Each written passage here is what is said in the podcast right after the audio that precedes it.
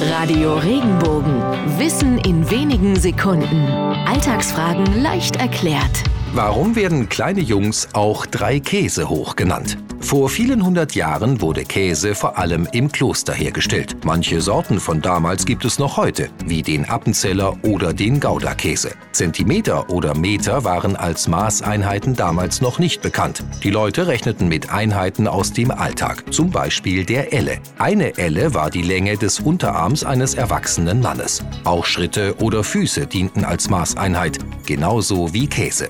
Das Wort drei Käse hoch taucht zum ersten Mal im 18. Jahrhundert auf. Kleine, vorwitzige Jungs wurden damals wegen ihrer Größe verspottet. Wer nur so groß ist, wie drei aufeinandergestellte Käseleiber hoch sind, der ist eben doch noch sehr klein.